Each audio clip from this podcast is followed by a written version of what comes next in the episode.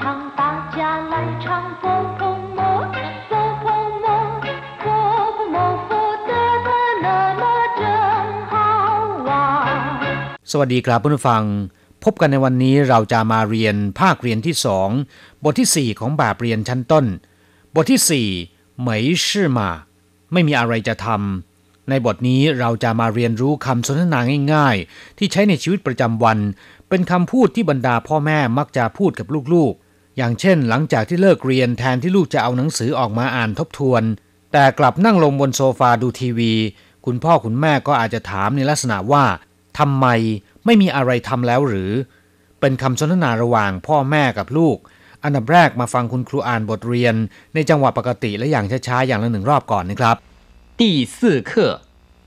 没事嘛？一，课文，你又看电视了， 没事嘛？为什么不看书呢？看书太累了。你又看电视了，没事嘛？为什么不看书呢？看书太累了。第四课没事嘛บทที่สี่ไม่มีอะไรทำนี่คำว่าเหมยแปลว่าไม่มี ส่วนชื่อนะครับก็คือเรื่องเรื่องราวเหมยชื่อก็คือไม่มีเรื่องไม่มีอะไรคำสุดท้ายที่อ่านว่า มา ความจริงแล้วเนี่ยไม่มีความหมายอะไรนะครับ เป็นแต่เพียงคำเสริมน้ำหนักของเสียงเฉยๆทำหน้าที่คล้ายๆ กับคำว่า นี่ นี่นา ในภาษาไทยนะครับ อย่างเช่นว่า第一次嘛难免会有些紧张ก็ครั้งแรกนี่นา ย่อมตื่นเต้นบ้างเป็นของธรรมดา有话请说嘛不要客气มีอะไรก็ขอให้พูดมาเถอะ ไม่ต้องเกรงใจหรอก เมื่อนำเหมยชื่อมามารวมเป็นคำเดียวกันนะครับ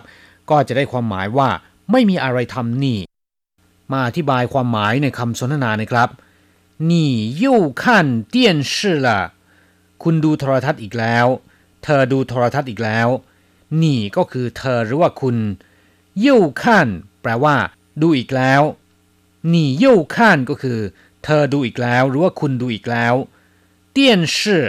ก็คือทีวี หรือว่าเครื่องรับโทรทัศน์ ซึ่งเป็นคำย่อของคำว่าเตี้ยนชื่อจีที่แปลว่าเครื่องรับโทรทัศน์ หรือทีวี你又看电视了 เธอดูทีวีอีกแล้ว没事嘛ไม่มีอะไรทำนี่ หรือก็ไม่มีอะไรทำนี่为什么不看书呢ทำไมไม่อ่านหนังสือล่ะทำไมไม่อ่านหนังสือเล่า为什么ก็แปลว่าทำไมนะครับ不看书ไม่อ่านหนังสือ ไม่ดูหนังสือ เนอเป็นคำที่วางไว้ท้ายประโยคคำถาม ซึ่งจะมีผลทำให้ประโยคนี้เป็นคำถาม 为什么不看书呢ทำไมไม่ดูหนังสือเล่าทำไมไม่อ่านหนังสือเล่า看书太累了อ่านหนังสือ เหนื่อยจะตายขั้นชูอ่านหนังสือหรือว่าดูหนังสือคำว่าขั้นแปลว่ามอง แปลว่าดูชูก็คือหนังสือ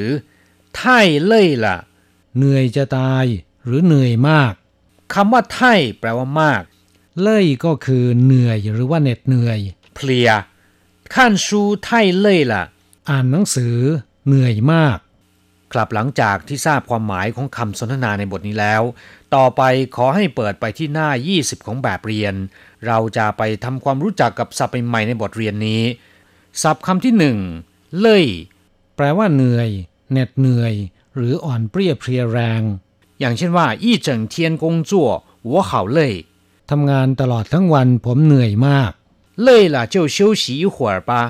เหนื่อยก็พักผ่อนสักประเดี๋ยวเถิด我一点都不累ผมไม่เหนื่อยเลยแม้แต่นิดเดียว你累不累คำคำนี้นะครับ นอกจากแปลว่าคุณเหนื่อยหรือไม่แล้วเนี่ย ยังมีความหมายในทำนองเสียดสีว่า คุณไม่เหนื่อยหรือไง อย่างเช่นว่า整天跳动你累不累กระโดดโลดเต้นอยู่ได้ทั้งวัน คุณไม่เหนื่อยหรือไง看了一下午的书 เย็นจิ้งเขาเล่ยดูหนังสือตลอดทั้งบ่าย สายตาเพลียมาก ศัพท์คำที่สองเตี้ยนชื่อแปลว่าทีวีหรือเครื่องรับโทรทัศน์คำเรียกเต็มคือเตี้ยนชื่อจีคำว่าจีที่เพิ่มขึ้นมาแปลว่าเครื่อง อย่างเช่นว่าเฟยจี เครื่องบิน เจ้าช่างจี เครื่องถ่ายรูปฉีอีจี เครื่องซักผ้า จี้ส่วนจี เครื่องคิดเลข ส่วนคำว่าเตี้ยนนะครับ แปลว่าไฟฟ้า ในภาษาจีนเครื่องใช้ไฟฟ้าแทบจะทุกชนิดนะครับ จะขึ้นต้นด้วยคำว่า เตี้ยนทั้งนั้น อย่างเช่นว่า เตี้ยนปิงเชียง แปลว่าตู้เย็น 電報 โทรเลข 電話 โทรศัพท์ 電風扇 แปลว่าพัดลม 電台 สถานีวิทยุ 電影 ภาพยนตร์ เตี้ยนที ลิฟเตี้ยนเติงเผา หลอดไฟ 電池 แบตเตอรี่ 電鍋 หม้อหุงข้าวไฟฟ้า ส่วนคำว่าชื่อนะครับ แปลว่ามองหรือว่าดู อย่างเช่นว่าชื่อลี่ ก็แปลว่าสายตา สายตาสั้นเนี่ยก็คือจิ้งชื่อสายตายาวคือเหวียนชื่อเมื่อนำทั้งสามคำมารวมกันกลายเป็นเตี้ยนชื่อจี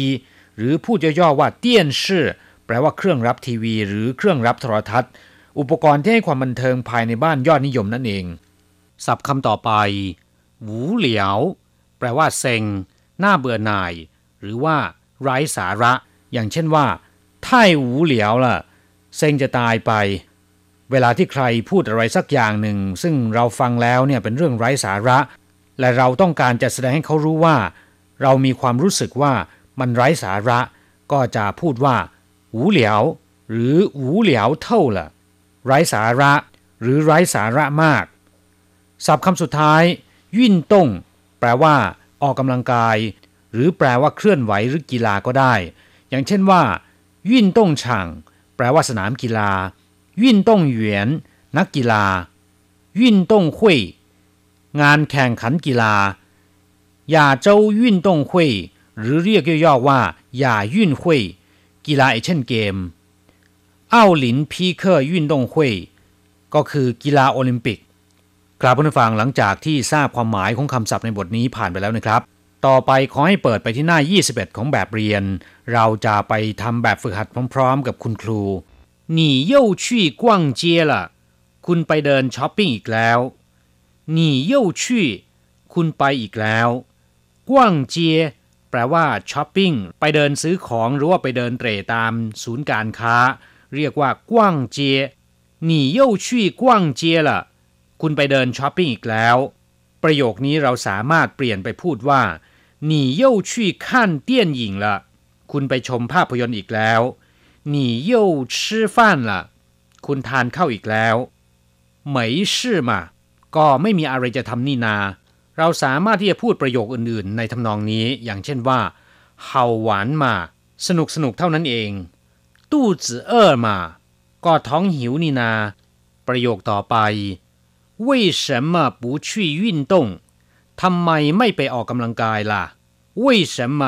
อธิบายไปแล้วแปลว่าทำไม不去ไม่ไป运动